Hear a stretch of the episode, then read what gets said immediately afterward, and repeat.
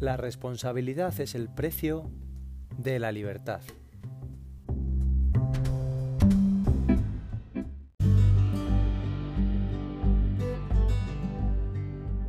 Hola, soy Agustín Rubio. Bienvenido al episodio número 2 del podcast Corre con el Corazón, titulado Correr después del confinamiento. Ese momento tan anhelado por todos nosotros y que al fin está aquí. Hola amigos, comenzábamos este episodio del podcast con esa frase del escritor Elbert Hubbard que creemos encaja a la perfección con el momento que se nos presenta por delante. Un momento que venimos esperando ya desde hace unas cuantas semanas, un momento que tenemos muchísimas ganas de vivir, volver a correr al aire libre, volver a sentir el viento en nuestra frente, volver a sentirnos libres. Pero efectivamente, esa sensación de libertad que tanto anhelamos a la vez también tiene una responsabilidad, una responsabilidad individual y grupal, una responsabilidad con nosotros mismos y con los demás. Y esta responsabilidad conlleva unos riesgos y no se puede hacer de cualquier manera.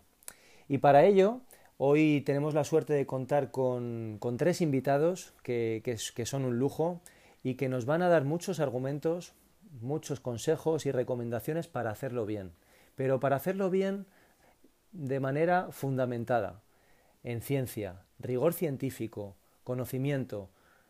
Tenemos la suerte de contar con un fisiólogo del ejercicio, Helios Pareja, profesor de la Universidad Europea de Madrid. Tendremos la suerte también de contar con un cardiólogo deportivo, Manuel Marina, cardiólogo del Consejo Superior de Deportes. Y también tendremos la suerte de contar con uno de los mayores expertos en nuestro continente a nivel de fuerza y biomecánica, el doctor Carlos Balsalobre. Así que os recomiendo que escuchéis con atención todos los consejos que nos van a brindar. Va a ser un episodio algo más largo de lo habitual, pero la ocasión lo merece. Así que vamos a por ello.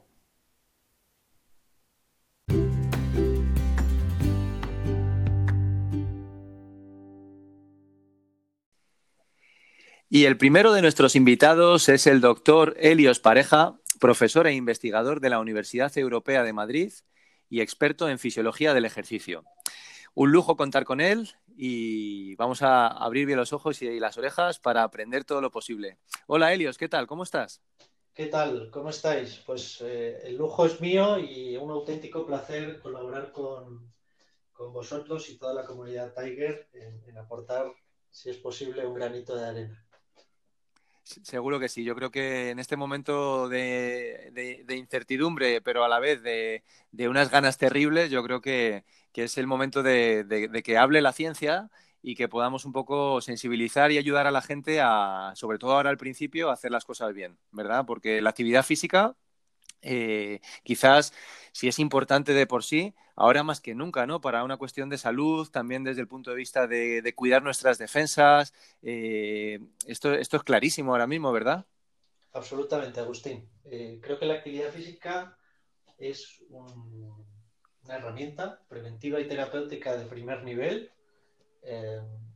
hay una cantidad aplastante de estudios que recomienda esta herramienta frente a, muchos fármacos eh, de manera complementaria o incluso alternativa. Y, aquí yo lo que veo es que eh, es un, es un arma de doble filo. Si la aplicamos bien, nos ayudará. Si la aplicamos mal, eh, no nos hará ningún bien para nuestra salud. De manera que es totalmente importante aplicar esta eh, este rigor científico a lo que hacemos y no dejarnos guiar por tantísimos eh, profesionales o pseudo profesionales que, ahora han aprovechado su momento para eh, compartir sus entrenamientos y sus, y sus recomendaciones. Sí, sí, ese es un buen momento para el intrusismo en todas las profesiones, pero, pero bueno, lo combatiremos y qué mejor manera que hacerlo de forma profesional y, basándonos en ciencia. Yo creo que también es importante que, bueno, pues que todas las personas que nos están escuchando eh, entiendan que, aparte, sobre todo lo que vamos a hablar de aquí en adelante, entiendan que, que al final también cada persona es un mundo y que el proceso de individualización es, clave, ¿no? Y hay que entender esto, porque no todos progresamos al mismo ritmo, ni todos tenemos que hacer lo mismo, a pesar de que cada uno pues, puede tener sus carencias y, y sus virtudes, pero, pero este proceso de, de individualización es fundamental. Mira, es, es tan importante que en fisiología del ejercicio tenemos un concepto que es el concepto de respondedores o no respondedores. Es decir, hay personas que aplicando un estímulo se adaptan y hay personas que aplicando el mismo estímulo no se adaptan. Y hablando del mismo estímulo, ni siquiera hablo del mismo estímulo en absoluto. Es decir, no hablo del mismo estímulo en relación a media hora de carrera o 10 kilómetros de carrera, sino incluso en relativo. Si aplicamos a esa persona un estímulo de una intensidad eh, relativa a su estado físico, puede que se adapte y otra persona con ese mismo estímulo de manera relativa puede que no se adapte. Por tanto, la individualización, conocer a la persona y hacer caso de eh, las señales que nos está dando nuestro cuerpo es importantísimo. Esta respuesta, no nos olvidemos que esta respuesta de, una sola sesión de ejercicio en realidad es, como dicen los americanos, es un insulto para el, para el organismo. es algo que a corto plazo daña. La gracia de la actividad física y por la que la mayoría lo practica es porque adaptándonos a ese daño realizado de manera repetida, terminamos generando una adaptación. Y esa adaptación va a ser la que nos va a permitir mejorar de manera crónica. Por tanto, esa transición individualizada y ese incremento progresivo de la carga y de la dificultad de las tareas que vamos a hacer es vital para poder adaptarnos y poder conseguir eh, pues recuperar el, pico de rendimiento que teníamos antes de esta situación. Está claro, oye, y me, alegra que comentes esto porque, porque yo creo que también nos da la oportunidad de, comentar que aparte de, bueno, de la labor profesional del entrenador y de, ese, y de ese arte de también saber combinar las cargas en ese proceso de individualización, con lo que acabas de comentar, le, podemos dar mucho más valor, o por lo menos que la gente lo pueda comprender mejor al, valor que tiene el descanso, ¿no? Porque es precisamente en el descanso donde generamos esas adaptaciones y esas mejoras. Totalmente. Si después de ese insulto, ese insulto entendido como una, en fisiología lo llamamos una perturbación de la homeostasis, es decir, alteramos el equilibrio del organismo porque le damos una mayor demanda energética, porque hacemos que se estrese, que se liberen hormonas estresoras, ah, hacemos que ciertas uh, cantidad de fibras pueda llegar a romperse, ponemos los tejidos en una situación de hipoxia.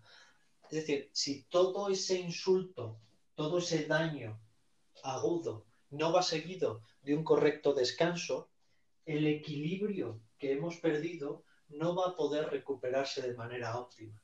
Y en esa recuperación es donde empieza toda la señalización fisiológica para poder pues, generar nuevos motores que nos permitan ah, producir más energía o generar una adaptación eh, estructural que nos permita cierta hipertrofia para poder afrontar el siguiente insulto. Es decir, sin descanso y sin el descanso correcto, es decir, no solo en cantidad, sino en calidad, eh, estas adaptaciones no las vamos a encontrar en ningún momento. Efectivamente, y aparte, en el momento en el que esto se desequilibra, un poco volviendo a lo que decías anteriormente, eh, el ejercicio físico puede ser contraproducente, ¿no? En el sentido en el que, precisamente en esta situación en la que, en la que bueno, pues eh, el COVID-19 sigue estando ahí, hay un montón de casos y, hay que seguir unas medidas de prevención para no contagiarnos y, y, bueno, todas las recomendaciones que nos están dando desde el Ministerio de Sanidad, ¿no? Pero también hay que entender, creo yo, que aparte de hacer una buena transición y una buena adaptación nuevamente a poder entrenar fuera, hay que entender que, quizá no sea el momento ahora de tener el objetivo de, prepararnos de forma eh, súper intensa y exigente un objetivo, ¿no? Porque, porque, bueno, por un lado, el ejercicio demasiado eh, intenso pues puede generar todo lo contrario, ¿no? A nivel de, ese cuidado del sistema inmunológico, ¿no? Lejos de reforzarlo y mejorarlo, hay, evidencias científicas que demuestran que, nos puede bajar realmente, ¿no? Si, no, si se entrena en demasía eh, o, preparaciones de maratón, y ya no te cuento si efectivamente no se cuida lo que estábamos comentando, el descanso, si no generamos ese descanso para reparar, ¿no? Sí, todo ejercicio intenso afecta a la inmunología de nuestro organismo. En situación de COVID y antes del COVID. Toda situación que produzca esta perturbación de la que hemos hablado antes en el organismo también va a afectar a toda la inmunología. Esto eh, se ha analizado sistemáticamente durante décadas en relación a las eh, células inmunológicas sanguíneas y existe una clarísima evidencia por la cual sabemos que el ejercicio agudo de alta intensidad deprime el sistema inmunológico, nos hace más vulnerables a ciertas infecciones que hasta ahora podían desencadenar en pues, infecciones del tracto respiratorio superior o, como hemos comentado, pues, eh, ciertas alteraciones inmunológicas que, podemos apreciar todos los días, cansancio, ese, ese más susceptibilidad a ciertas enfermedades.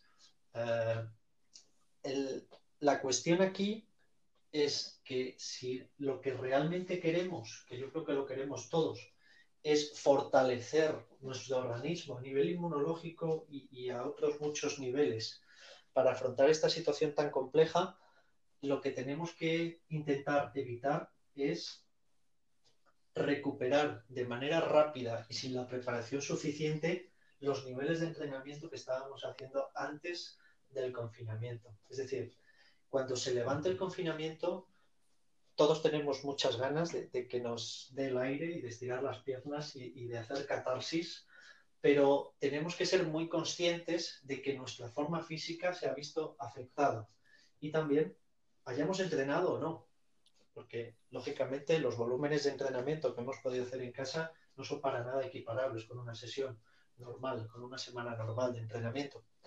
Por tanto, esa transición paulatina hacia los volúmenes y las intensidades de entrenamiento que, manejábamos antes es vital, porque si cuando salgamos el primer día o el segundo día o la primera semana nos pegamos ese atracón que parece que psicológicamente necesitamos de ejercicio, es muy probable que tanto la inmunología como el resto de sistemas fisiológicos de apoyo se vean muy afectados. E, efectivamente, y aquí yo creo, mira, voy a usar un ejemplo que, yo lo veo con, nuestros alumnos, sobre todo cuando preparamos distancias largas, carreras tipo pues, maratón, medias maratones, que esas semanas de más carga de entrenamiento, esas semanas más exigentes que buscamos un poco ir a, a, sobreestimular incluso, ¿no? A generar incluso entrenamientos en los que ya partimos de un punto de fatiga y demás, pues claro, empieza a haber gente que, pues que le salen pequeñas dermatitis en la piel o una calentura en el labio o alguno se constipa o, justo después de la competición, que, hay ese, eh, se desencadena una serie de, de, señales que nos da el cuerpo que nos indican que las defensas están abajo. Entonces, esto la gente lo, tiene identificado, sobre todo los que han preparado carreras de mucha resistencia. Entonces, yo creo que es un mensaje muy bueno este que estás lanzando, Helios, porque se sensibiliza sobre que eh, la actividad física bien hecha puede ser una herramienta para fortalecernos eh, frente al virus y, frente al resto de enfermedades. O sea, que es que hay muchas otras cosas, ¿no? Ahora, ahora esta es la mayor preocupación, pero por una cuestión de salud integral, esto es fundamental hacerlo desde siempre. Pero que, sin embargo, esta herramienta que es la actividad física, si la planteamos de forma incorrecta, eh, lejos de conseguir ese objetivo, estamos yendo en contra. Así que yo creo que queda súper claro. Totalmente. Simplemente aclarar que el alto rendimiento deportivo es fascinante desde el punto de vista fisiológico, precisamente porque pone en jaque a todos los sistemas fisiológicos del organismo. O sea, una persona en su pico de rendimiento tiene un fino equilibrio entre la salud y la alteración patológica y la alteración de, hmm. muchos sistemas. O sea, un poquito más, si nos pasamos, ahí está la clave que, se maneja entre, entre ciencia y arte, la clave del preparador físico, del entrenador, para que si nos pasamos un poquito, mi atleta se va a sobreentrenar y su pico rendimiento va a mermar. Por tanto, no existe un deportista que en su pico de rendimiento no esté saludable. Una persona que no está sana no rinde de manera óptima. Pero a la vez, esa persona que está rindiendo de manera óptima está a un paso de poder eh, sufrir una, alteración, o bien por, haber puesto en jaque su sistema inmunológico u otros sistemas fisiológicos de apoyo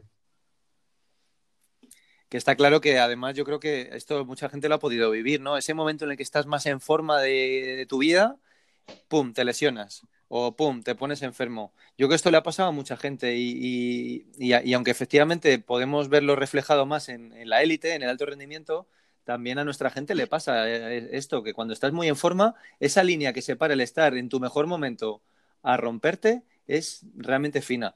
Eh, pero bueno, yo creo que también está bien comentar una cosa y es que, porque lo vamos a ver ya a partir de este fin de semana seguramente, que, muchos deportistas de alto rendimiento van a reanudar sus actividades y, yo creo que también es importante que la gente entienda que, que lo que van a hacer ellos eh, no es lo que en muchos casos podemos hacer los demás, ¿no? Porque al final es su profesión, eh, tienen que, sus objetivos son diferentes y, afortunadamente o por desgracia yo siempre intento ver el lado positivo de las cosas, eh, pues vamos a enterarnos muchos de los entrenamientos que hacen, pues porque los comparten en redes sociales, etcétera, etcétera. Yo creo que es importante que la gente entienda que a veces lo que puedan hacer ellos no es lo más conveniente para nosotros, ¿verdad? Totalmente. Vamos a ver, todos tenemos nuestro 100% y todos intentamos dar nuestro 100% de manera relativa, pero de manera absoluta el 100% de, de un atleta de élite y el 100% de un corredor amateur o de un corredor no profesional, no élite,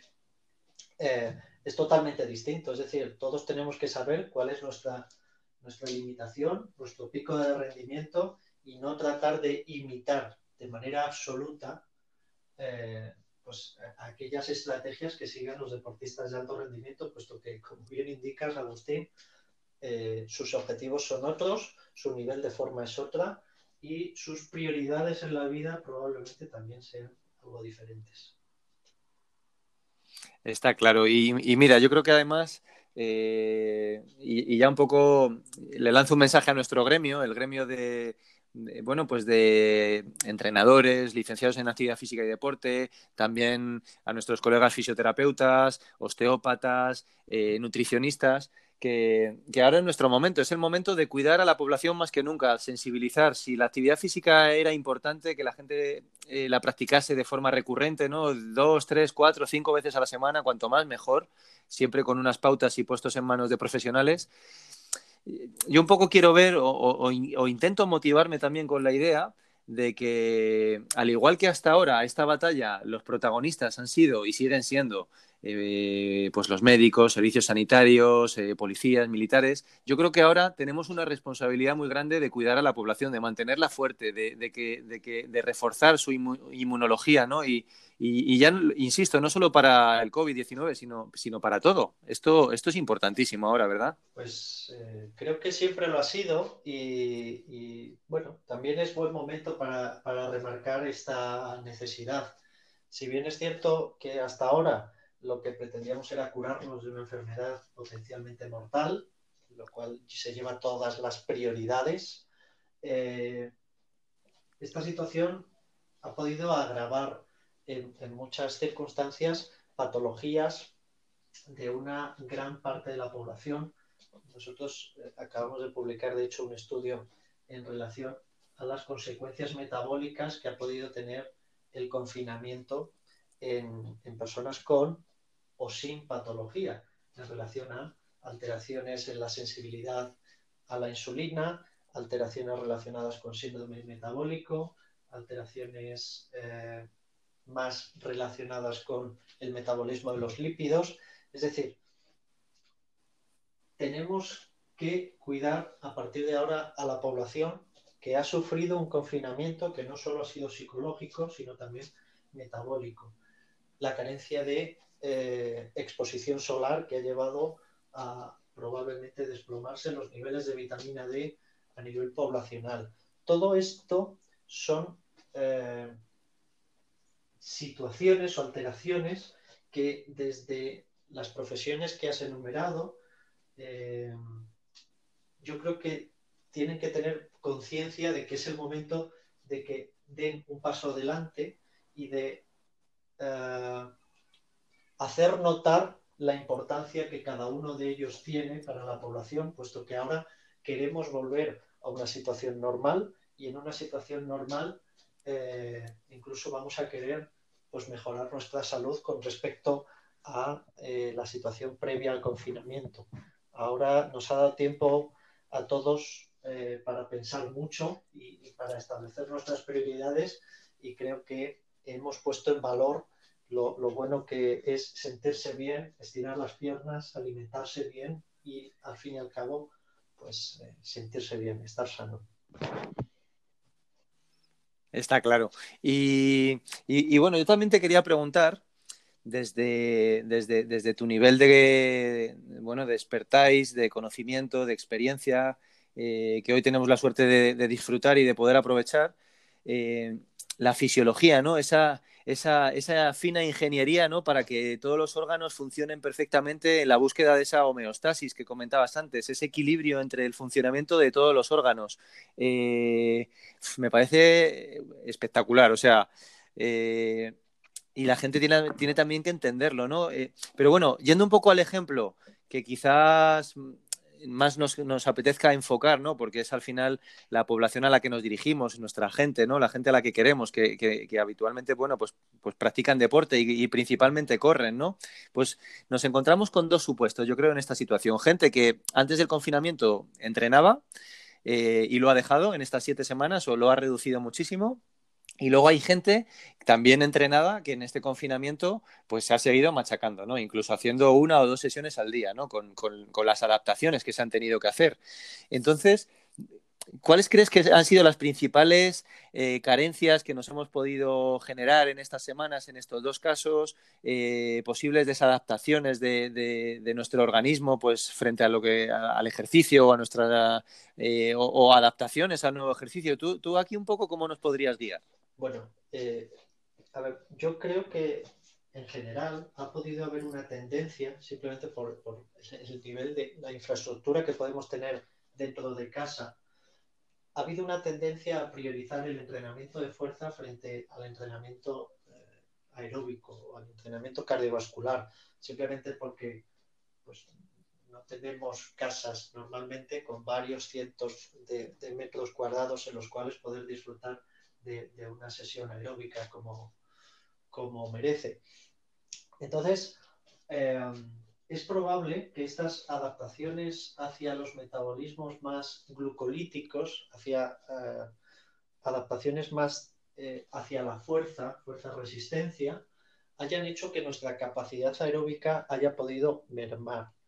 De hecho, existe bastante evidencia, alguna reportada por mi grupo de investigación, por la cual simplemente eh, unas pocas semanas de inactividad física, unas pocas semanas de, de, haber reducido el número de pasos, es más que suficiente para reducir nuestro consumo máximo de oxígeno, que sabemos que es el biomarcador más importante que tenemos a la hora de eh, valorar nuestro eh, estado de fitness, nuestro estado aeróbico, e incluso utilizado ampliamente en clínica como estado de salud general. Entonces, siempre y cuando hayamos tenido esa tendencia a reducir el volumen de entrenamiento en relación a kilómetros o a tiempo de ejercicio aeróbico y lógicamente de intensidad, ese pico de consumo de oxígeno es probable que lo hayamos perdido y que tengamos que recuperarlo nuevamente. Aquellas personas que no han seguido haciendo ejercicio habrán sufrido mucho más esta afectación e incluso habrán notado que uh, han perdido masa muscular. La atrofia muscular por inactividad física o por inmovilización, o esto se ha, analizado mucho en estudios de hipogravedad en, en, astronautas y también en encamados cuando ocurre una lesión o cuando una persona está en UCI. Esta atrofia muscular que tiene distintas vías de señalización para ocurrir es notable desde la primera semana en la cual hemos reducido nuestra actividad normal. Es normal, pero tenemos que intentar revertirla cuanto antes. Sin prisa, pero sí poniendo el foco en volver a recuperar no solo la masa, sino también la función. Y esto nos va a llevar a tener que combinar un entrenamiento de fuerza algo más exhaustivo para generar nuevos mecanismos hipertróficos y a la vez hacer que ese nuevo músculo vaya a conseguir un fenotipo más aeróbico, ya que eh, pues los usuarios de este podcast fundamentalmente se centran en carrera de, larga distancia. Aquellas personas, por el contrario, que han seguido entrenando, pues lógicamente estas alteraciones se habrán visto eh, menos pronunciadas, pero también han ocurrido. Esta semana hemos publicado, he publicado con un colega fisioterapeuta un artículo eh, en el cual precisamente marcábamos cuáles eran los peligros de correr en casa. Correr en casa está muy bien porque algo tenemos que hacer, pero si no adaptamos nuestra biomecánica, el riesgo de lesión incrementa exponencialmente. De forma que ese equilibrio entre no haber entrenado nada o haber entrenado pero con cuidado de no lesionarnos eh, hace que sí o sí se hayan visto afectadas nuestras eh, capacidades físicas.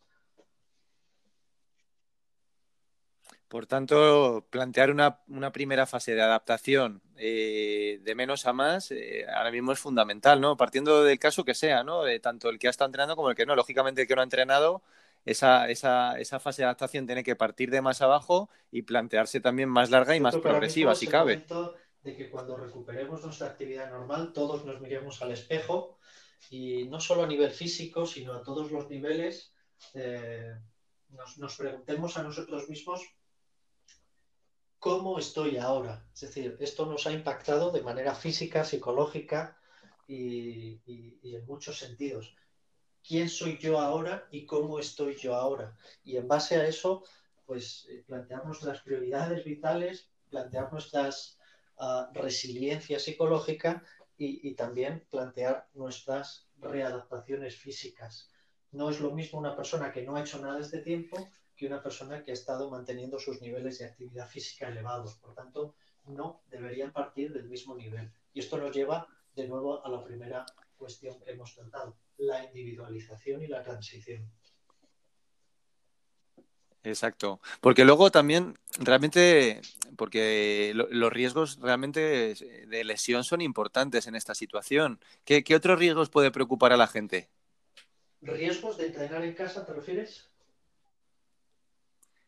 No, justo del pasar, del pasar de ahora del confinamiento de estas siete semanas, o bien de no haber hecho nada, o bien de haber entrenado en casa con esas limitaciones, ahora a los riesgos de reanudar la actividad fuera, ¿no? Con, esas ganas, con el que, el que diga, bueno, pues yo voy a plantear una adaptación progresiva, pero el primer día ya voy a empezar corriendo 45 minutos y acabando fuerte. Pues eh, o sea, concienciar a la gente de, si, si, si, cabe más aún, de, ojo, haz, las cosas bien que, que te puedes lesionar, eh, que hay una serie de riesgos ¿no? que, que, pueden ocurrir si, si, tienes prisa, ¿no? En este momento cuando, cuando realmente llevamos esperando siete semanas, ahora es cuando menos prisa deberíamos tener. Pero necesitamos salir corriendo. Yo creo que aquí ahora hay un desajuste entre la motivación o la psicología y, y, la, y lo físico, la capacidad física. Por tanto, tenemos que ser especialmente responsables con nuestro cuerpo ahora, porque no es el momento de heroicidades físicas, ni es el momento de intentar implementar lo que uno cree que ha aprendido a nivel de entrenamiento en este tiempo,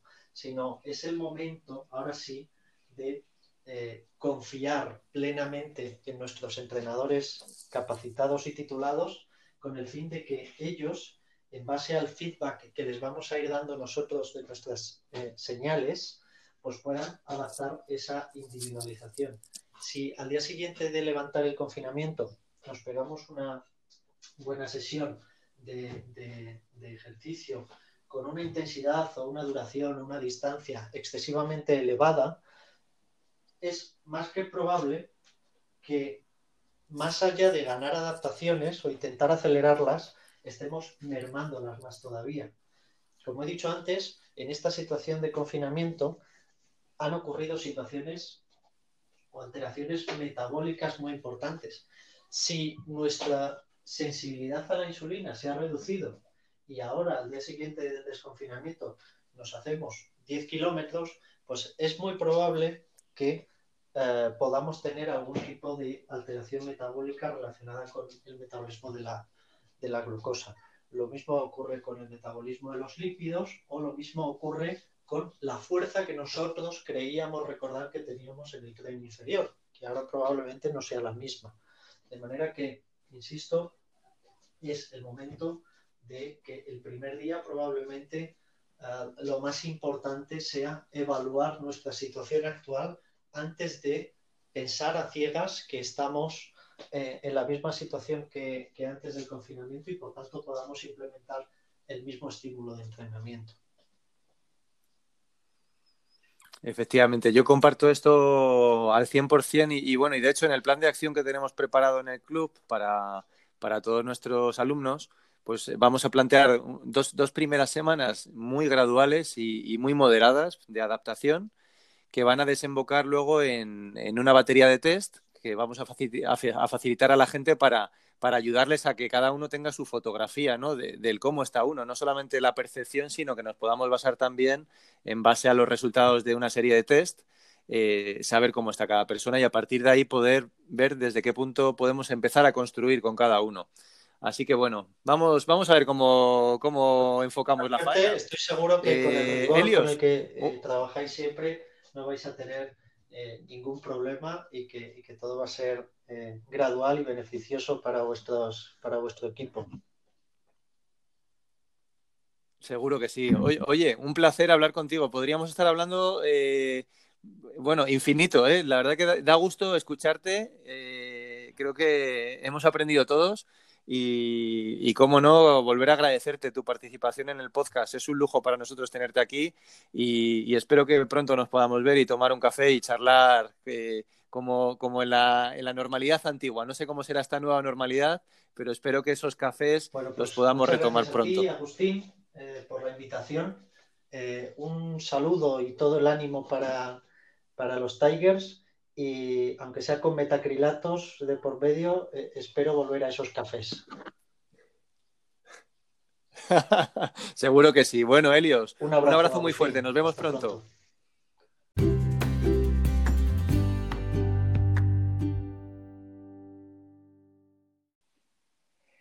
Y ahora tengo el placer de presentaros al doctor Carlos Balsalobre, profesor e investigador de la Universidad Autónoma de Madrid y, eh, entre muchas otras cosas, es el preparador físico de, Fernando Carro, el, atleta español que acaba de batir recientemente el, récord de España de 3.000 obstáculos. Eh, y, por supuesto, por extensión a todo su grupo, el grupo de entrenamiento de, un buen amigo, Arturo Martín, y, que ha tenido grandes atletas también, pues como Arturo Casado eh, y muchos otros. Carlos, ¿cómo estás? Muy bien, Agustín, encantado de estar aquí.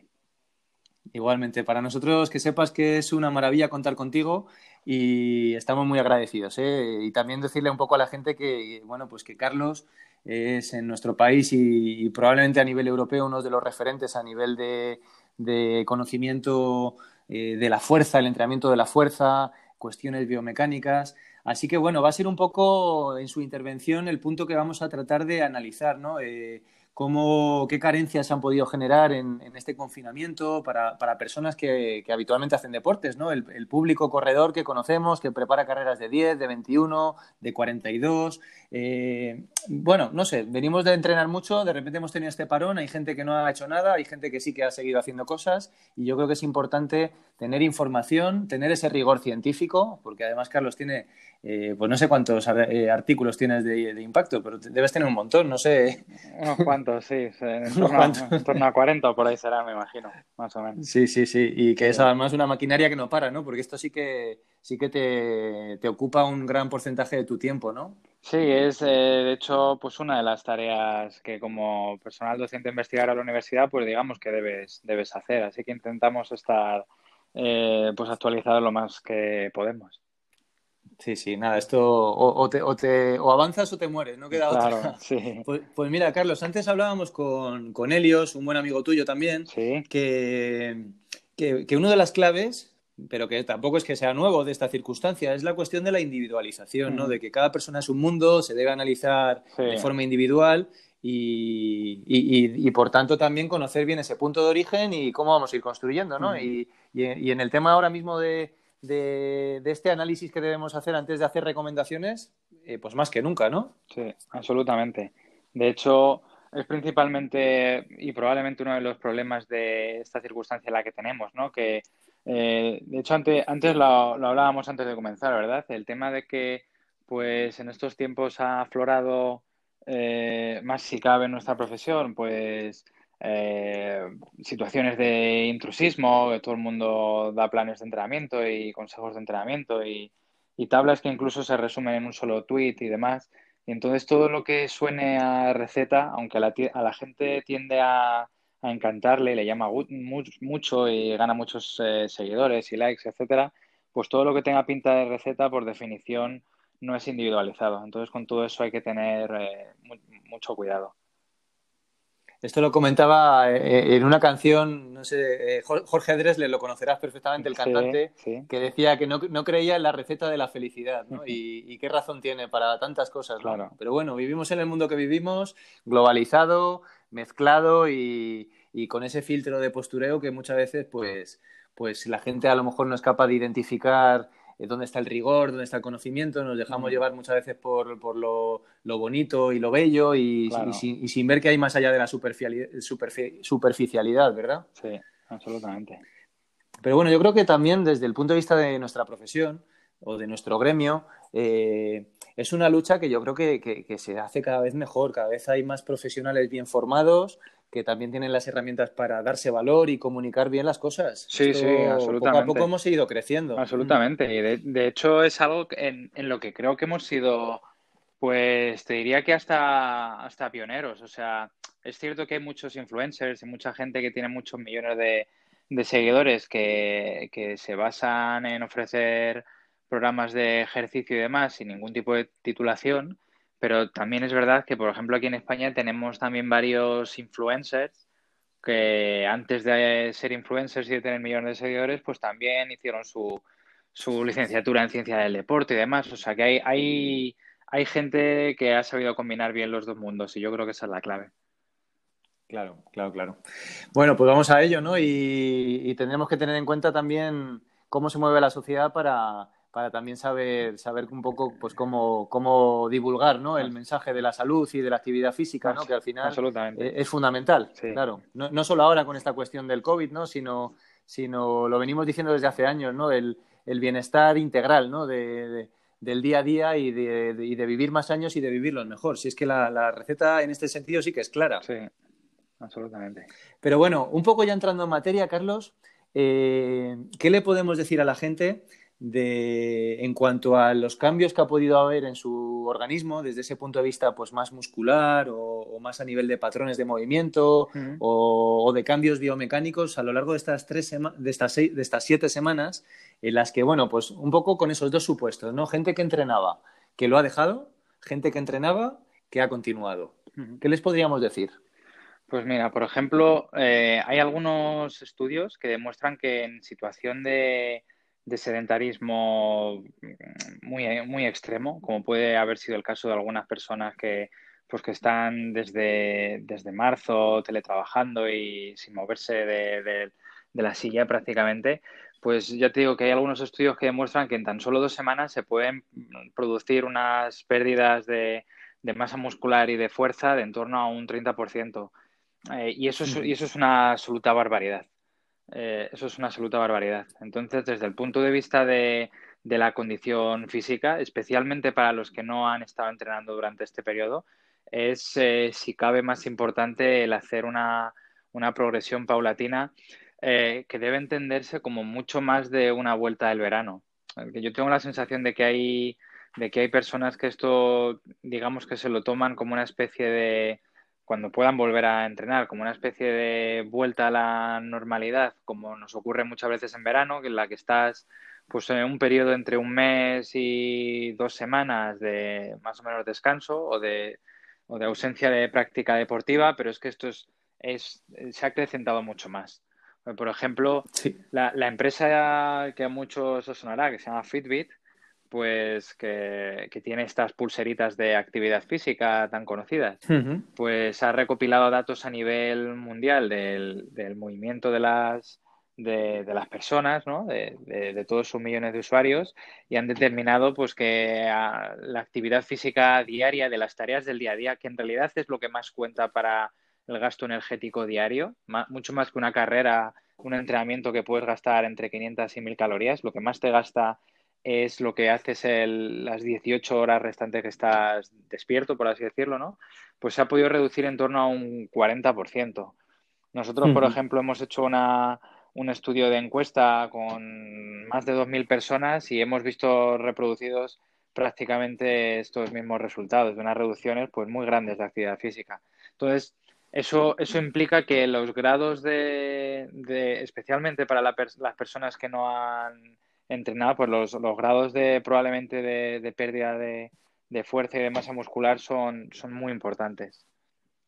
Y es que yo, yo en mi caso particular creo que nunca en mi vida he estado tanto tiempo sin correr. Claro. Nunca, nunca. ¿eh? De mis 34 años de vida jamás he estado tanto. Y normalmente con la gente que entrenamos planteamos periodos de descanso, reseteo en vacaciones, pues depende del caso, lógicamente, pero entre dos y cuatro semanas. O sea, que es que estamos hablando de que es prácticamente el doble de tiempo. Claro.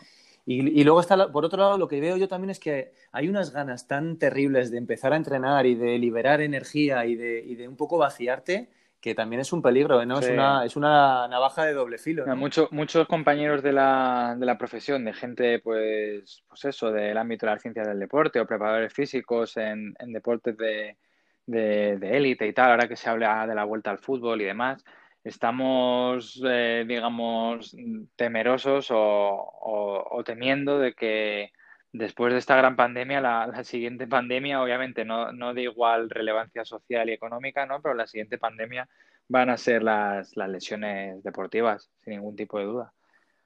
Claro, porque esto es importante que la, gente lo entienda, ¿no? Que esa, esa pérdida de tono muscular eh, también puede, puede ser asimétrica, ¿no? Que realmente se generen desequilibrios, no, no, aunque, aunque más o menos es simétrica o progresiva, pero se pueden haber generado ciertas descompensaciones, ¿no? Que esto realmente, eh, o sea, ¿cómo se lo podemos explicar a la gente? ¿Dónde está el riesgo realmente? El riesgo, el riesgo está a nivel de tener lesiones musculares, más articulares. También creo que hay por ahí estudios que dicen que cuando has estado X tiempo parado los niveles de calcio de tu, de tu organismo también bajan y por tanto el porcentaje de tener un eh, riesgo de tendinitis aumenta. Es que todo esto, ¿Qué, claro, nos puedes contar? Claro, está todo, todo esto relacionado, todo esto que comentas, incluso el, mero hecho y, depende de dónde viva la gente y en qué tipo de pisos y con qué tipo de iluminación y cuál es su exposición a la luz, porque también la vitamina D aquí juega un factor clave y no tenemos esa exposición y demás.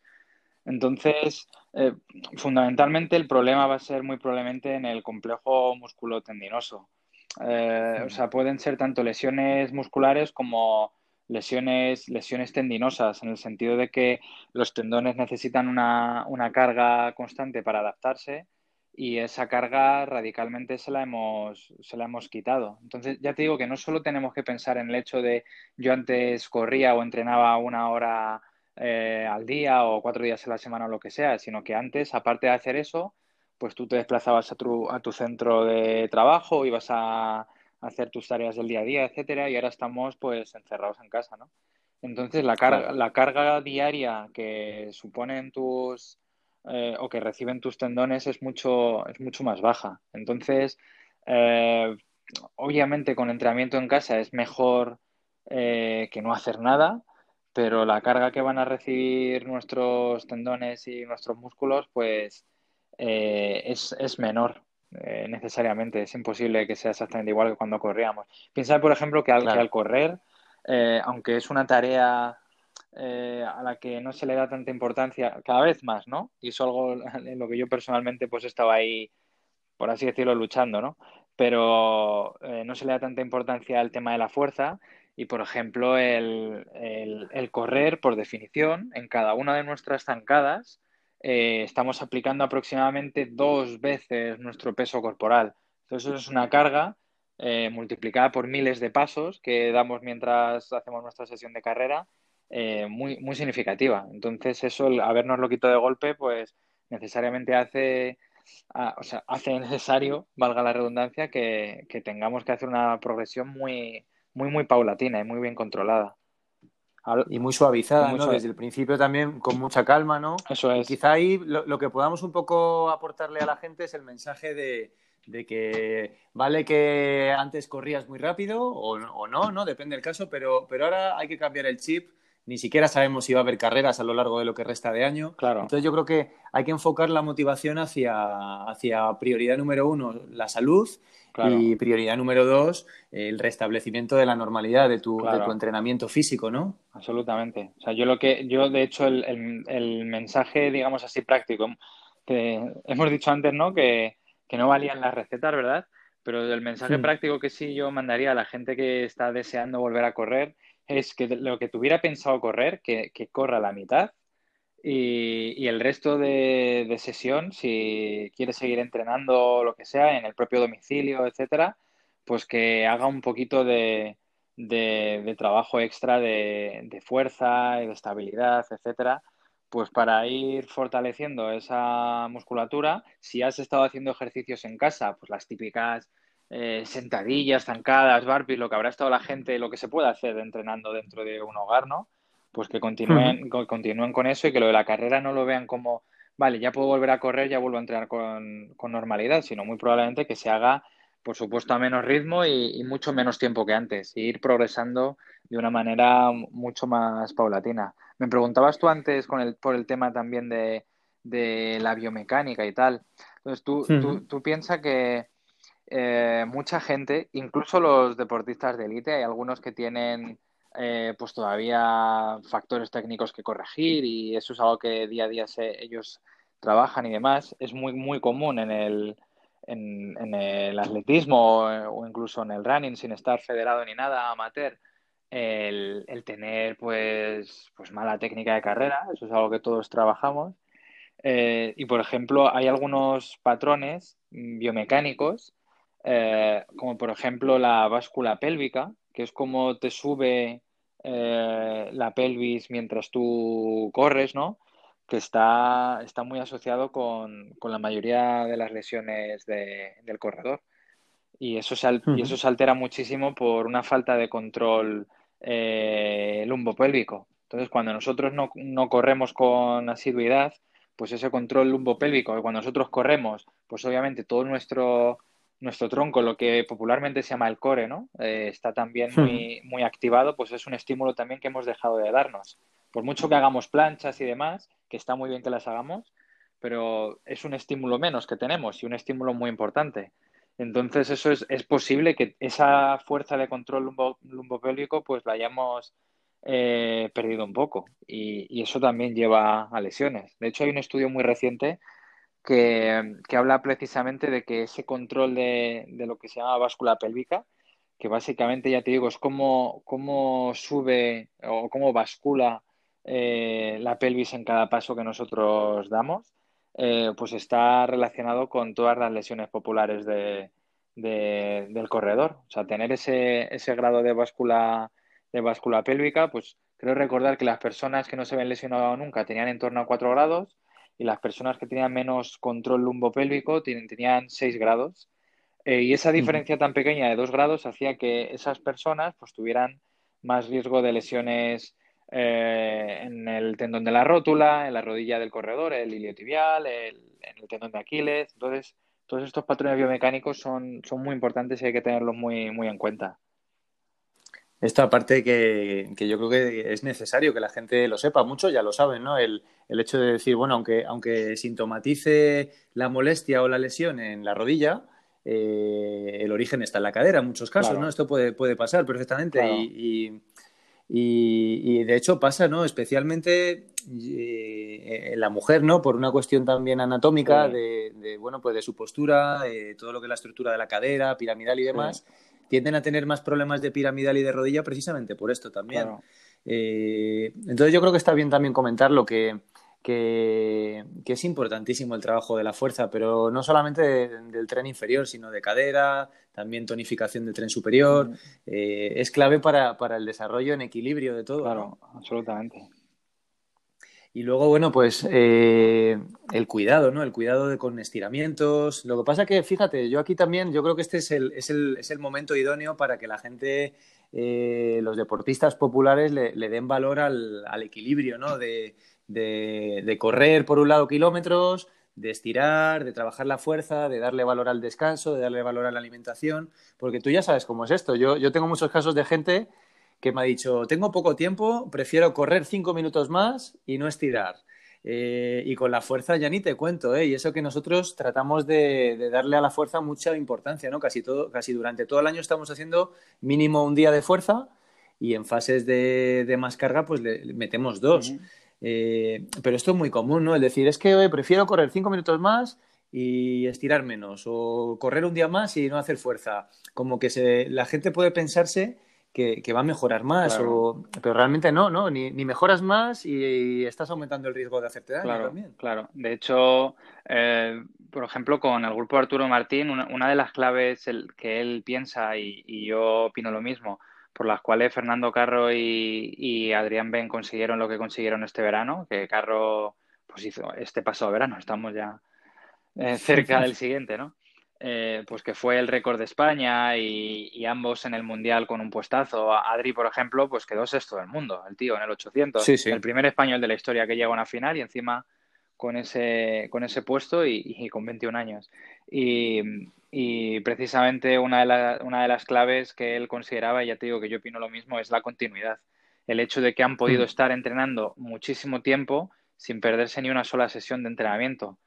Eh, y eso es algo que, no nos damos quizás cuenta, pero es que es tan importante lo que, lo que entreno como lo que no me pierdo de entrenar por culpa de las, de las lesiones. Entonces, por mucho que tú pienses, joder, es que el día que entreno fuerza es un día que dejo de entrenar carrera. No, es que tienes que verlo como que el día que entrenas fuerza es un día más que estás protegido y que te permite seguir entrenando tu carrera más adelante, ¿no?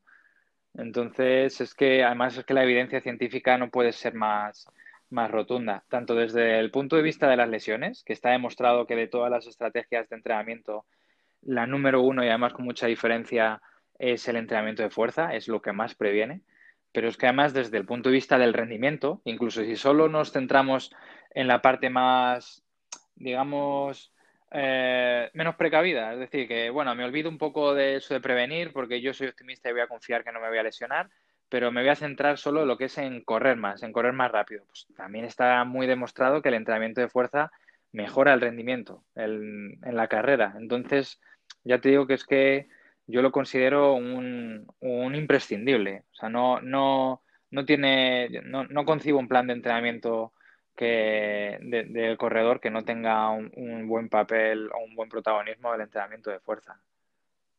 Está, está clarísimo. Y mira, y luego ya un poco continuando por la otra línea, la línea, la línea más de la biomecánica, eh, ¿qué opinas?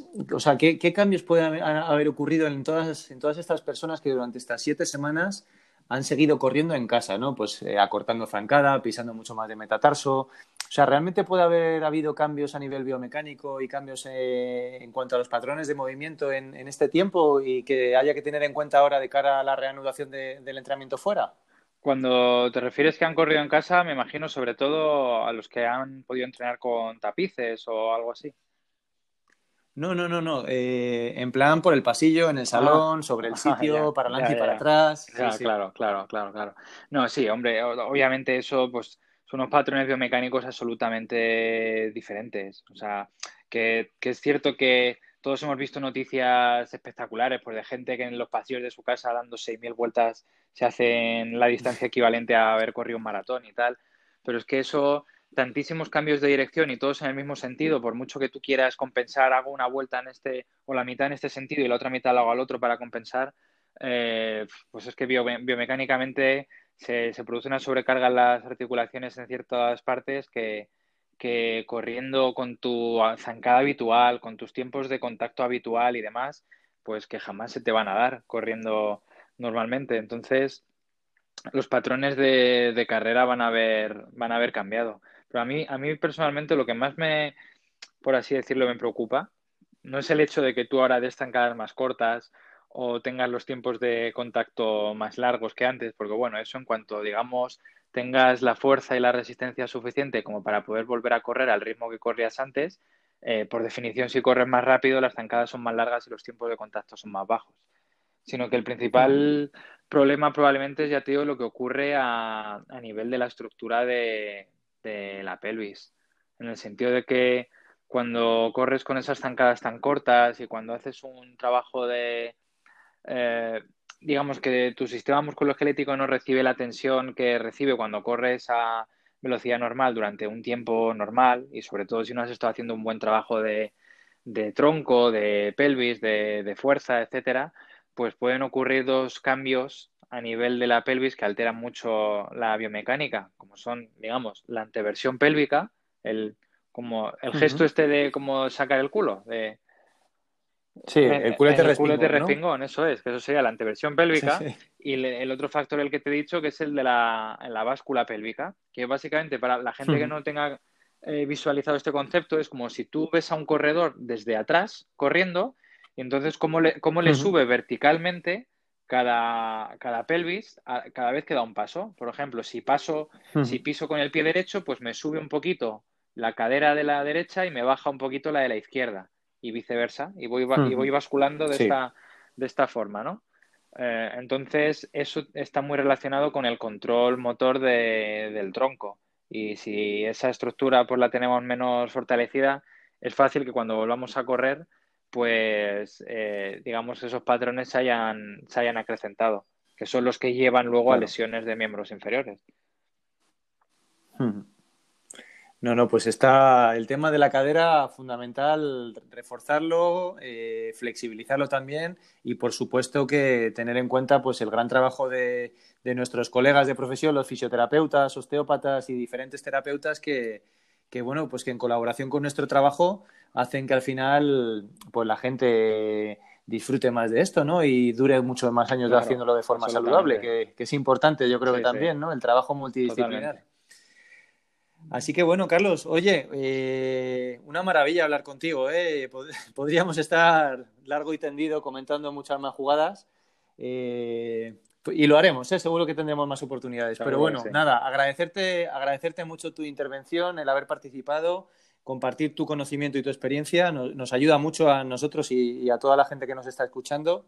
Así que muchas gracias y, espero que pronto podáis reanudar los entrenamientos en, la Blume con, Fernando y su grupo y poco a poco vayamos recuperando la normalidad. A ver si pronto nos podemos ver.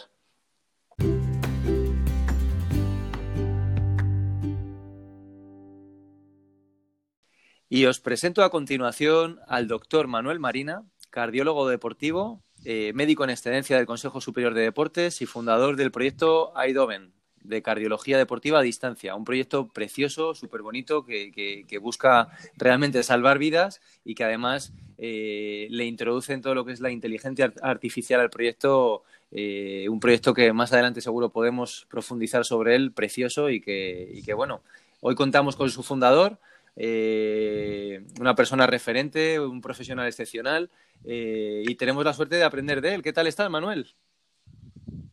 Hola Agustín, encantado de saludarte, aunque sea en, la distancia y cada uno desde casa, pero eh, un placer estar aquí contigo. Bueno, hay que adaptarse, no nos queda otra, y, avanzar o, morir, no nos, queda, no nos queda una tercera opción. Así que, así que bueno, mira, una, una suerte tenerte aquí y ya de entrada te agradezco tu participación, porque además me hace especialmente ilusión, ¿no? Que, que podamos dedicarle unos minutos en este episodio a, a, qué le ocurre a nuestro corazón y las precauciones que tenemos que tomar ahora que vamos a reiniciar la actividad deportiva de aire libre y especialmente con el nombre que tiene este podcast, que de Corre con el Corazón. Así que, bueno, me hace especial la ilusión que estés aquí. Eh, y, nada, yo decirle a la gente que, aproveche a seguir aprendiendo y escuchando en este, en este programa que está siendo tan formativo. Así que bueno, eh, yo quería un poco introducir tu participación, eh, de alguna manera haciendo una pequeña introducción o contextualizando sobre, sobre la importancia del corazón ¿no? Eh, en nuestro organismo y desde el punto de vista de la actividad física. ¿no? ¿Qué nos podrías decir, Manuel? Bueno, pues Agustín, me alegra la verdad que hayáis puesto ese título porque muchas veces no nos damos cuenta, creemos que, corremos con las piernas y la realidad es que el, motor que hace que, todo nuestro organismo se mueva es, ese corazón, son esos latidos eh, uno tras otro que, nos mantienen de pie y que nos mantienen vivos, así que eh, un, gran título yo creo para, este podcast.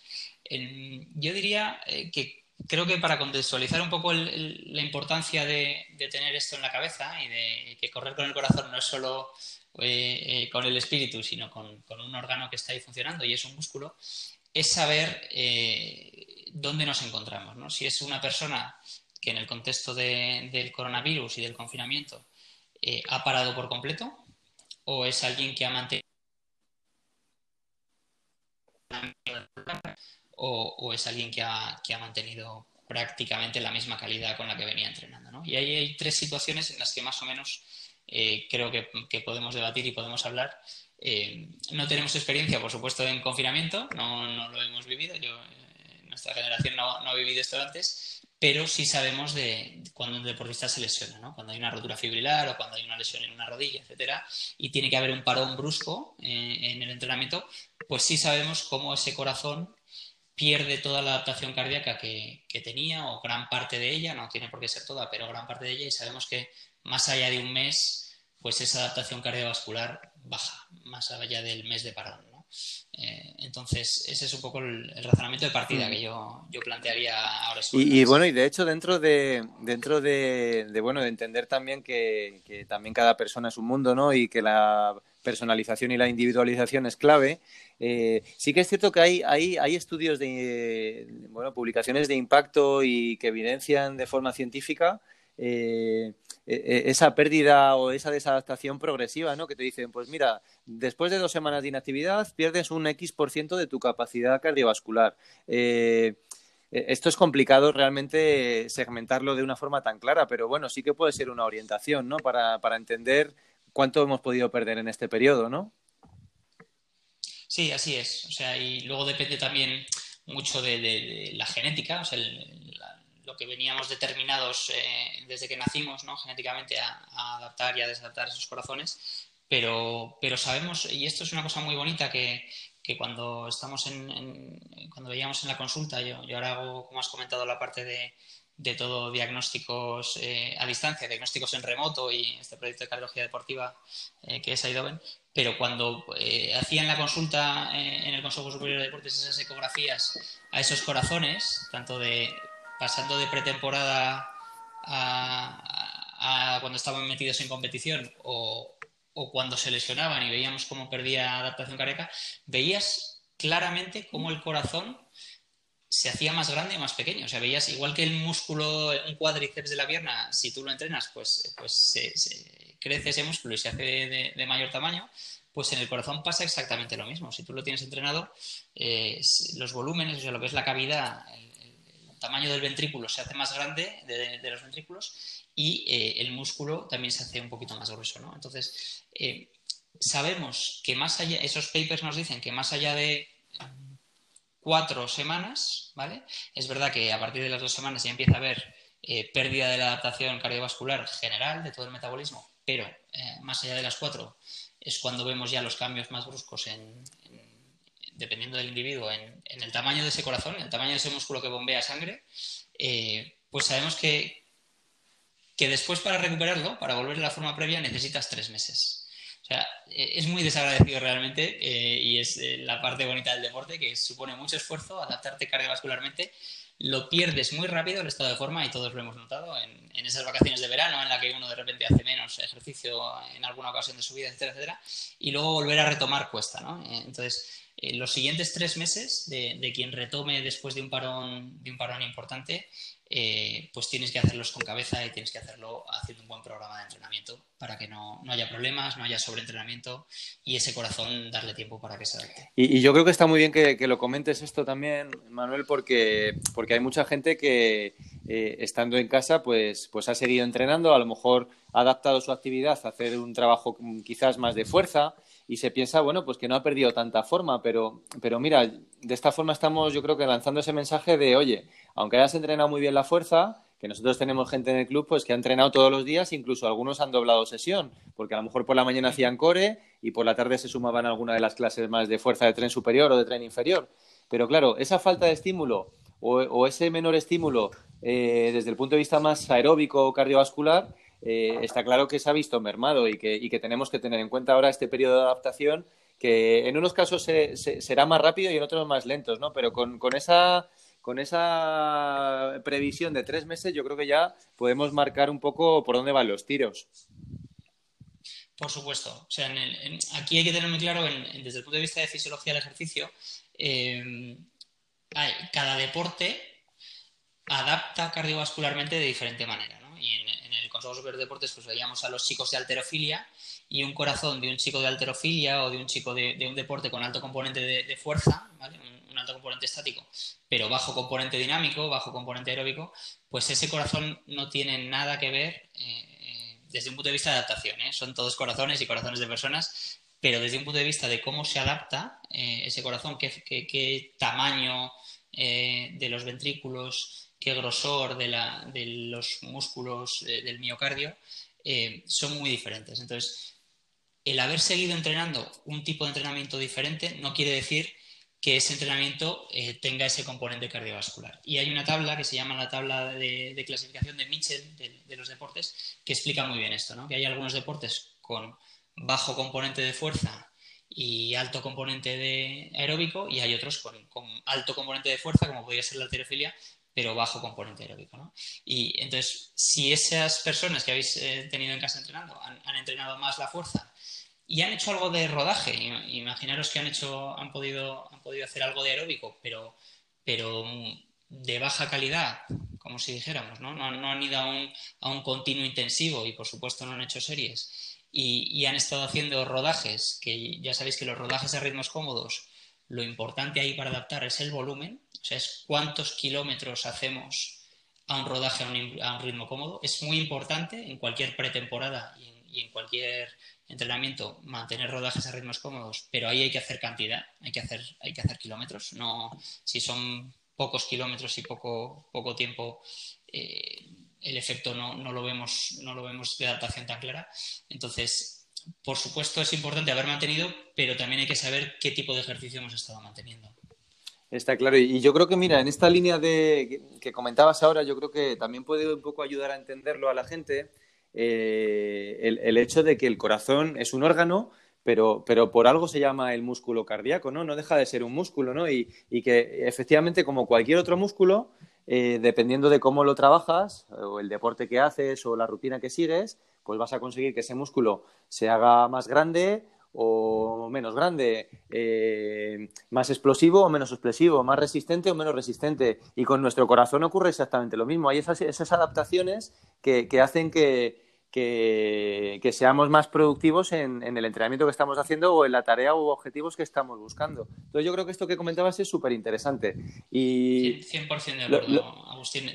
Lo que te quería también preguntar es si en, este tiempo, que bueno, puede parecer mucho y para muchas otras cosas quizás sea poco, eh, ¿puede haber, puede haber, ¿se pueden haber generado cambios morfológicos en nuestro corazón? Si, si antes hacíamos mucho ejercicio aeróbico y ahora nos hemos centrado mucho más en la fuerza, aunque la fuerza que principalmente hemos trabajado no es la hipertrofia, es la fuerza resistencia, pero ¿puede haber habido ya algún cambio significativo? Sí, poder, poder en, medicina puede ocurrir, puede ocurrir todo, ¿no? Pero eh, realmente sabemos que las adaptaciones de corazones grandes, ¿eh? estoy hablando de personas que venían bien entrenadas, con buenos ritmos de carrera, sabemos que si no se mantienen esos ritmos de, carrera, tanto en volumen de entrenamiento como en calidad del entrenamiento, o sea, tanto en continuo extensivo como en continuo intensivo y luego ya si las personas que entrenan series también más allá, eh, si no se mantiene eh, ese entrenamiento, eh, el corazón puede, puede, puede modificarse, sin ninguna duda. El músculo cardíaco puede cambiar su, su morfología y, su, y su patrón, como si dijéramos, de repolarización cardíaca, su patrón de, adaptación eléctrica al deporte, ¿no? En hmm. toda la parte del ahí hay un, lo que modula el corazón y los ritmos cardíacos se llaman el simpático y el parasimpático, son, son los estímulos que nos hacen, el simpático es el que nos hace estar alerta y el que nos acelera, y el parasimpático el que nos da ganas de echar la siesta, hacer la digestión. Entonces, esa, esa regulación simpática, parasimpática, es muy importante desde el punto de vista cardiovascular para tanto para poder entrenar eh, eh, bien y sintiéndose uno bien, como también pudiendo asimilar las cargas de entrenamiento desde un punto de vista cardíaco. Claro, eh, Entonces, todo esto se puede haber visto, no digamos alterado, pero sí cambiado. Ah, puede haber cambiado si han cambiado los patrones de entrenamiento. Claro, porque realmente un poco yo creo que de una forma un poco ya más holística, ¿no? No solamente analizándolo desde el punto de vista cardiovascular o, cardíaco, la realidad es que nos hemos adaptado a una nueva realidad y, nuestro equilibrio, ¿no? esa, esa homeostasis, por, por, tanto, también por extensión se ha adaptado a esta nueva realidad y, esto afecta órgano por órgano, eh, músculo por músculo y célula por célula. Y, ahora, de repente, tenemos que volver o, retomar de una forma progresiva a, la, a, lo más parecido a la nueva normalidad esta, ¿no? Y cómo poco a poco vamos a ir progresando en ella. Así es. O sea, por ejemplo, para ponernos un ejemplo, si no comparamos, como hemos hablado antes, de alterofilia con, carrera, si vamos dentro de, atletismo, dentro del propio atletismo, un velocista es un corazón mucho más explosivo y entrena eso, entrena que pueda subir de pulso y pueda subir a frecuencias cardíacas altas de forma muy rápida, ¿vale? Y es un corazón eh, que normalmente tiene una cavidad un poquito más pequeña que la de un un fondista o un medio fondista.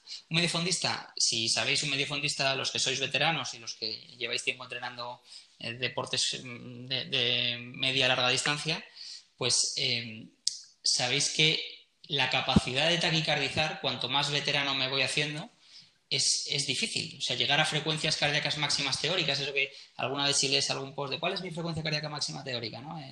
y hay varias formas de calcularlo, de 220 menos la edad que yo tenga, etcétera, etcétera.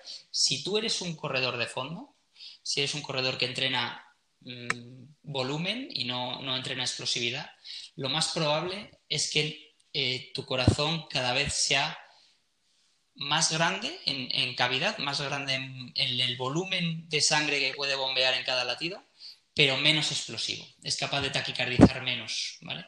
Eh, entonces, eso puede haber cambiado. Si hemos cambiado la forma de entrenar, igual hemos vuelto a, ese corazón con una cavidad un poquito más pequeña y que igual puede taquicardizar más. O sea, los siguientes, las siguientes semanas, si las personas empiezan a entrenar, pueden decir, oye, es que voy subido de pulso. Bueno, es que puedes ir subido de pulso porque el corazón no, es, no sea del mismo tamaño que era antes del, antes del confinamiento. Y ahora es un corazón un poquito más pequeño y para mantener esos mismos ritmos a los que, a los que tú corrías cómodo, pues ahora tiene que ir un poquito más alto.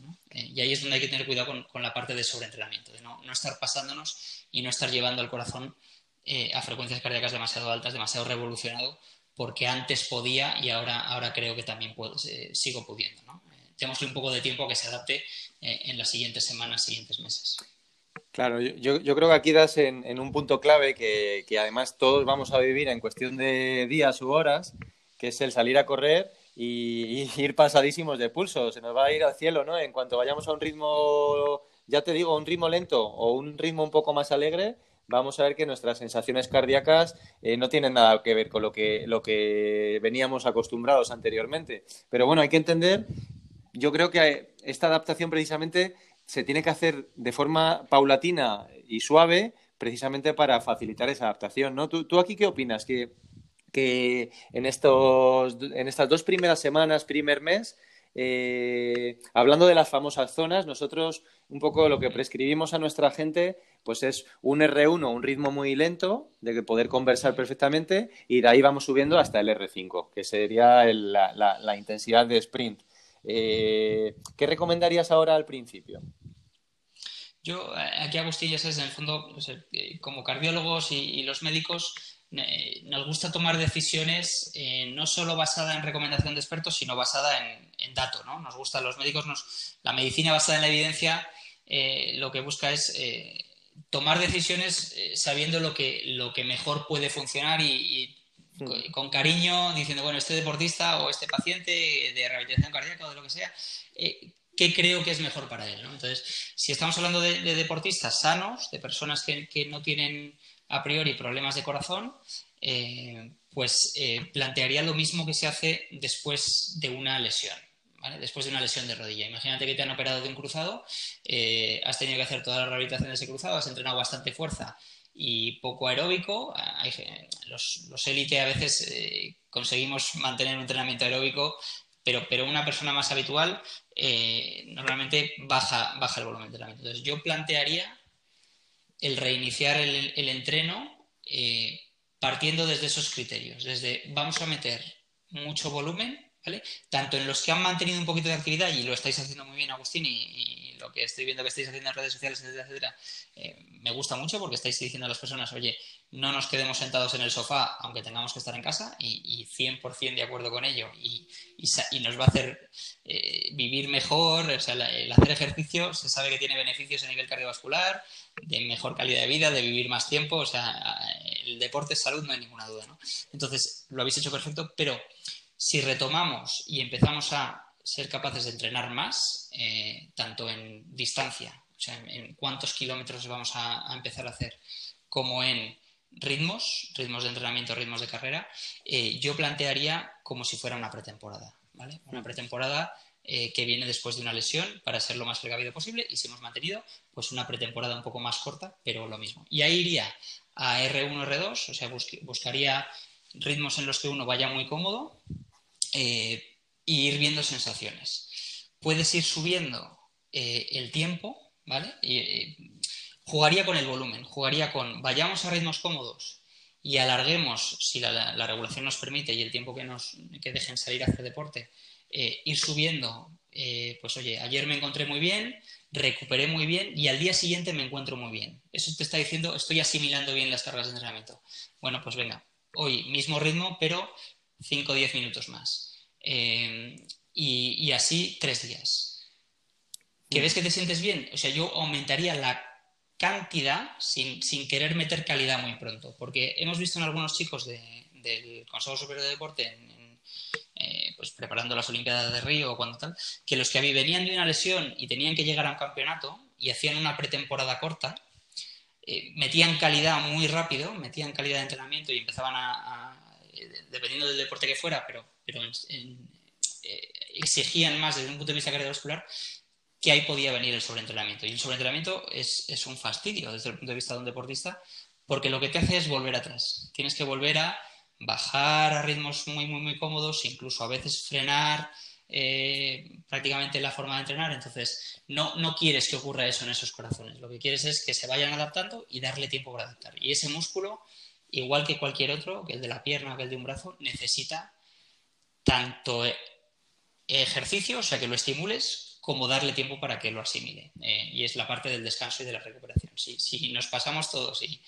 salimos muy animados y, a ritmos muy rápidos, que yo sé que emocionalmente pegar un sprint final en la carrera no pasa nada, pero, estar un, media hora larga a un ritmo muy rápido, el primer día creo que no, no es beneficioso para un corazón que se haya desentrenado vamos a tener que sujetar las ganas muchísimo. Y, pero bueno, yo creo que las recomendaciones están claras. Lo que sí que creo que puede ayudar también eh, es, plantear el siguiente supuesto. Pues mira, una persona que aunque esté escuchando este podcast y a pesar de que pueda estar en manos de profesionales, eh, pues decide saltarse las recomendaciones por, por lo que sea, ¿no? Pues porque lo necesite o porque piense que él se va a adaptar mejor. Y está claro que desde ese punto de vista más de rendimiento, uno de los riesgos eh, pues es precisamente el, sobreentrenamiento, ¿no? Y el tener que volver a empezar desde cero o ir más hacia atrás eh, dentro de un mes o dentro de dos. Pero, ¿qué otros riesgos puede haber más a nivel de salud que deban preocupar a la gente y con los que podamos concienciar para hacer las cosas bien ahora al principio? o sea, a, mí no me gusta ser, alarmista. Eh, ya sabes que los médicos tenemos un, discurso que tiende normalmente a, a, moderado, a decir, oye, no, mi opinión es esta, pero no, no hay que generar miedo, sino que al contrario, las personas tienen, tienen que saber, oye, esto es lo que, lo que se suele, lo que se recomienda, lo que opina gente que, sabe de este tema, eh, yo luego decido eh, cómo, ser, ¿no? Eh, y luego depende de la cultura de cada uno y de, o sea, me refiero a la, forma cultural, hay, sociedades que somos más de arriesgar y de saltarnos la norma y hay otras sociedades que, que prefieren, oye, a mí mm, voy a, voy a, aplicar este conocimiento en, mi forma de ser. entonces, en, ese, en esa recomendación y en ese, en ese contexto, como si dijéramos, eh, hay trabajos muy bonitos que hablan de cómo se adapta eléctricamente el corazón. La, estabilidad eléctrica del corazón, como si dijéramos, eh, para que me entendáis, el corazón tiene una electricidad que es como, lo, como una casa, como la electricidad de una casa. Entonces, si tú enciendes de golpe, eh, no has contratado los vatios suficientes en, tu factura de electricidad y, enciendes de golpe el horno, la placa vitrocerámica, la nevera, el microondas, todas las luces de la casa, pues puede haber problemas en esa electricidad y, en el peor de los casos saltar los plomos. Entonces, hay que ser conscientes de que si no hemos estado exigiendo a ese corazón eh, mucha, mucha carga de trabajo, ¿vale? muchos vatios, pues cuidado con eh, hacerlo de forma brusca y de forma mantenida, sobre todo. O sea, el, ejercicio extenuante que llamamos, el, llegar hasta no poder más, eh, se puede hacer, ¿vale? Y en competición y con los deportistas de élite consiste en eso, porque lo que quieren es mejorar su marca, pero se hace con un entrenamiento previo. Lo que no se puede llegar es a un ejercicio, no, no se puede, digamos, no se debería llegar a un ejercicio extenuante eh, en una condición en la que desde el punto de vista cardíaco no estás, no estás preparado, ¿vale? Porque pueden venir síntomas como mareo, pueden venir palpitaciones, pueden puede venir molestias en el pecho, o sea, pueden ocurrir cosas eh, que, los médicos conocemos muy bien y, de hecho el, proyecto, proyecto que hacemos en, en consiste en eso, en estudiar todos esos, todos esos problemas que pueden ocurrir. Eh, y estamos entrenando eh, a nuestra inteligencia artificial para que justamente la, detecte de, forma temprana. ¿no? Eh, pero desde el punto de vista de, la persona que está corriendo en ese momento, creo que tiene que haber un poco de, sentido común, ¿vale? Y de que si por supuesto en algún momento tengo una molestia, no me encuentro bien, lo que hay que hacer es, que pararse por muchas ganas que tenga de, esforzarme en ese entrenamiento o, del entrenamiento pautado eh, exija tanto eh, si, el cuerpo no lo aguanta y las sensaciones, hay, que escuchar a, su cuerpo y hay que escuchar a su corazón. Está, está claro, Manuel. Y, ahora, a ver, no, sé si aquí ya eh, eh, la pregunta es un poco más complicada, pero según vamos bueno, pues conversando, me surge también un poco la cuestión de analizar más allá del corazón el sistema circulatorio y más allá del sistema circulatorio que, ya, no sé si, puede haber incluso eh, cambios en lo que es la, composición de la sangre o que haya valores que hayan bajado, subido. En este podcast hemos hablado también con algún otro experto de la vitamina D por la cuestión de, que hemos estado menos expuestos al sol, pero puede haber habido cambios también importantes. Eh, claro, en esa desadaptación cardíaca entiendo pues que nuestros niveles de hematocrito y hemoglobina han podido bajar. ¿Qué, otras cosas más pueden haber ocurrido y que, podamos tener en cuenta y que a lo mejor de alguna forma, no sé si incluso podamos reforzar eh, pues con la alimentación o con algún consejo, algún patrón. ¿Cómo ves esto? Esto, por ejemplo, en, las personas que tienen la tensión en el límite, ¿vale? Al final el, corazón bombea sangre y bombea la sangre a un, sistema cardiovascular, que es todas esas arterias y esas venas que hacen que, la sangre circule. Eh, lo que has comentado del hematocrito pues, eh, puede haber ocurrido, sobre todo gente que entrenara en altura, que entrenara bastante eh, bastante en, zonas de, entrenamiento anaeróbico, pero lo que es a nivel, por ejemplo, del sistema circulatorio, sabemos que la tensión, esas personas que están o que son hipertensas o que tienen la tensión en el límite y se les recomienda hacer ejercicio aeróbico de forma regular para controlar esa tensión arterial, pues sabemos que el dejar de hacer ejercicio puede, puede hacer que esa tensión eh, suba, suba eh, unos cuantos eh, milímetros de mercurio, ¿no? que es en lo que lo, en lo, que lo medimos. Entonces,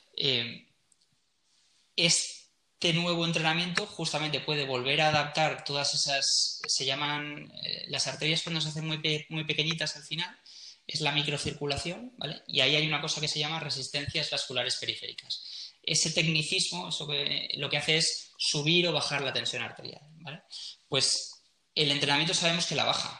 La baja no durante el entreno, porque el entreno tiene que haber una subida de la tensión arterial para regar los músculos, pero eh, siempre que no sea muy alta, eh, después el efecto a largo plazo que tiene el ejercicio es controlar esa tensión arterial. Entonces, por supuesto, personas que hayan estado durante el confinamiento en cifras límites de tensión arterial, hacer un ejercicio aeróbico bien hecho, eh, puede ayudar a, perder peso también, que, la subida de peso sabemos que, le ayuda a, subir la tensión arterial, entonces controlar el peso, por supuesto, controlar dietas eh, con, mucha sal, si es alguien que toma mucha sal y tiene problemas de tensión, pues eh, hay que reducir un poquito esa sal para que durante el entrenamiento no se dispare la tensión arterial, ¿no? para, para que justamente dejemos adaptarse a, esa, a esas resistencias vasculares periféricas durante unas semanas y, se vuelva a controlar esa tensión arterial y, si finalmente hace falta medicación, pues, pues eh, se medica o si ya está tomándola, por supuesto tiene que continuar tomándola. Pero por supuesto esto, esto es un, completo, no es solo el corazón, el corazón es la parte que bombea y luego está todo el sistema circulatorio que lleva esa sangre y ese oxígeno a, los músculos con los nutrientes y con todo lo que necesita para, para moverse esa musculatura y mover al final todo el, todo el aparato locomotor. Pues oye, yo creo que vamos, eh, nos, queda la fotografía clara de lo que tenemos que hacer y cómo debemos hacerlo, ¿no? Y, de ese cambio de enfoque en el que en el que tenemos que primar la salud por encima del rendimiento y, ir evolucionando en este proceso de forma paulatina, ¿no? Esto hay que ir cocinándolo a fuego lento.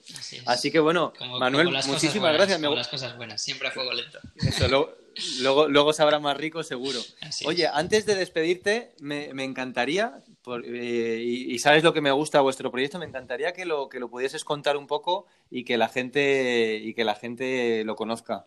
Pues muchas gracias, Agustín. Tú eres de los, de los que los vio hace, hace ya, lo, viste casi nacer, ¿no? Cuando todavía estaba prácticamente en, un PowerPoint y era, y era una idea. Lo viste hace, hace unos años. Em, nosotros lo que hacemos en, en es, es, cardiología deportiva a distancia. Em, puedes entrar en, la web y en nuestra web pues, se puede solicitar un estudio enviamos un, kit a domicilio eh, y es un kit eh, que lo que hace es monitoriza el corazón. Eh, es un kit fabricado por la, empresa Nubo, que es el que enviamos. Te grabas todos tus entrenamientos, te grabas tus latidos descansando, durmiendo, yendo a trabajar, cenando. y cuando terminas la monitorización cardíaca que hayas contratado, eh, pues un mensajero pasa a recogerlo y al cabo de unos días recibes un informe cardíaco. Eh, ese informe es un informe médico eh, que hacemos con nuestro equipo. Es un equipo con, amplia experiencia en, cardiología deportiva. Muchos hemos trabajado en el, Consejo Superior de Deportes y, de hecho, este proyecto nació con los deportistas de élite preparando, todas las, Olimpiadas de Río. Así que sabemos mucha parte de salud, salud asociada al deporte, y te decimos si tu corazón en ese informe te decimos si tu corazón está bien, si está, si está bien adaptado eh, desde un punto de vista de salud y, eléctrico cardíaco. Y luego em, recomendaciones de entrenamiento, recomendaciones para mejorar el rendimiento si tenemos los datos suficientes para, poder hacerlo. Hay una parte muy bonita final que es que además de poder hacer eso y poder conocer el estado de tu corazón, ¿vale? Eh, muy enfocado a, personas que quieren practicar deporte o que practican deporte, eh, pues también puedes donar los latidos. ¿no? Y esto de donar los latidos eh, es una parte muy chula de nuestra historia y es que estamos desarrollando eh, una inteligencia artificial que nos ayuda cada vez a, ser más precisos y a, hacer una, tecnología médica más personalizada. ¿no? Entonces, las personas nos pueden ayudar a que sigamos en el futuro eh, ayudando a más personas y, reconociendo esos corazones, pues entrenando, durmiendo, eh, haciendo cualquier actividad y, en personas de cualquier edad. Entonces, eh, es una, una, de las partes más chulas de, de, lo que hacemos y estamos, estamos muy contentos de, que el proyecto esté yendo tan bien y, de que podamos estar avanzando tanto.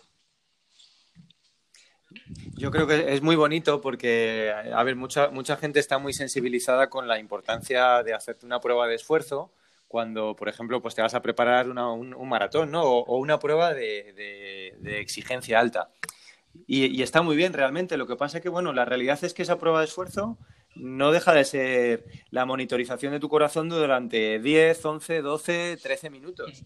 Sin embargo, uno de los puntos fuertes de lo vuestro es que la monitorización es de cada latido durante 24 horas o durante dos días y, ya no solamente es el análisis cuantitativo, ¿no? sino que también tenéis visibilidad sobre lo, cualitativo de cada latido. ¿no? Así es. O sea, la, monitorización más larga tenemos desde 24 horas, eh, la, más cortita, hasta 21 días, ¿vale? Eh, hay 24 horas, 7 días y 21 días.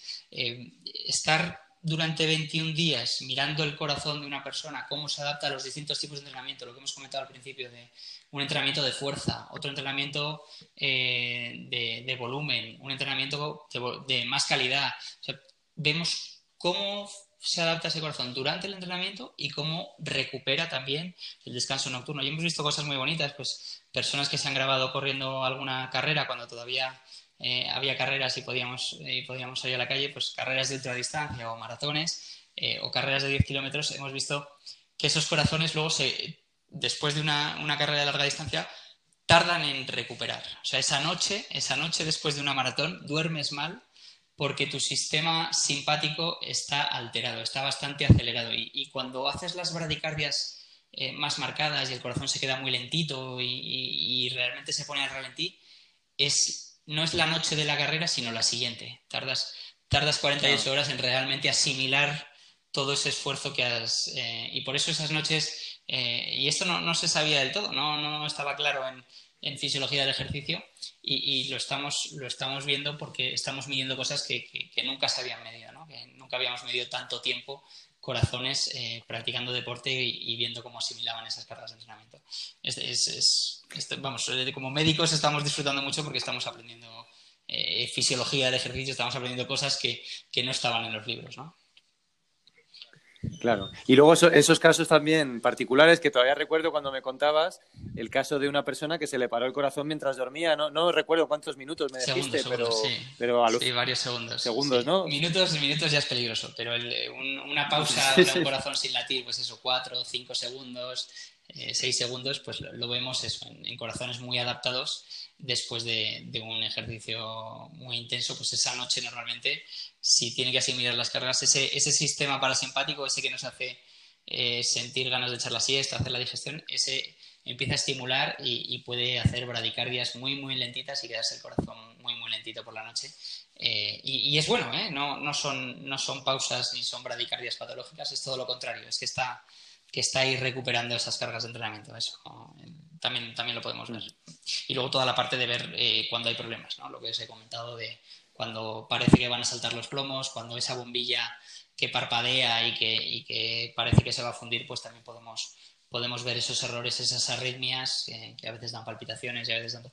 Eso es toda la, parte que, sabemos estudiar muy bien y que, y que donde, donde damos un, un diagnóstico y donde planteamos el cómo solucionarlo.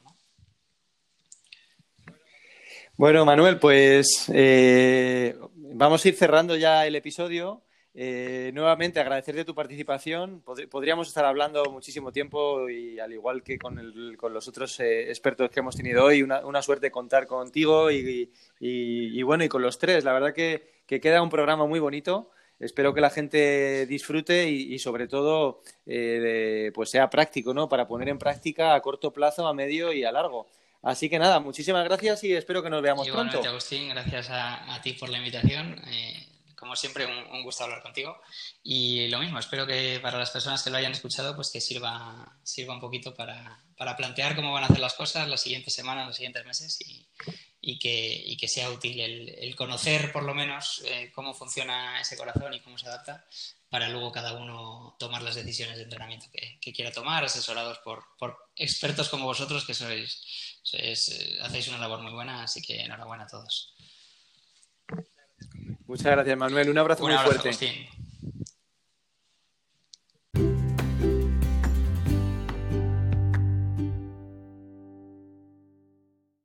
Bueno amigos, pues con la satisfacción de pensar que os hemos podido ayudar un poco a, dar mejor estas primeras zancadas después del confinamiento, vamos a ir cerrando este episodio del podcast. Un episodio largo, un episodio con mucho contenido, mucho contenido además basado en ciencia y en el conocimiento, que siempre es importante. Un episodio que ha contado con unos, con unos eh, invitados excepcionales y que espero que hayáis disfrutado y sobre todo que hayáis aprendido y, todo este aprendizaje lo podáis poner en práctica mañana eh, a medio y a largo plazo también. Vamos a cerrar este episodio con, con un breve poema de la Madre Teresa de Calcuta que seguro que os saca una sonrisa y os inspira para que en estos primeros rodajes y en estos primeros kilómetros podáis disfrutar al máximo de volver a correr. Nos vemos en el próximo episodio o de lejos nos veremos corriendo por los parques o por las calles de la ciudad. Hasta pronto. Feliz semana y felices kilómetros.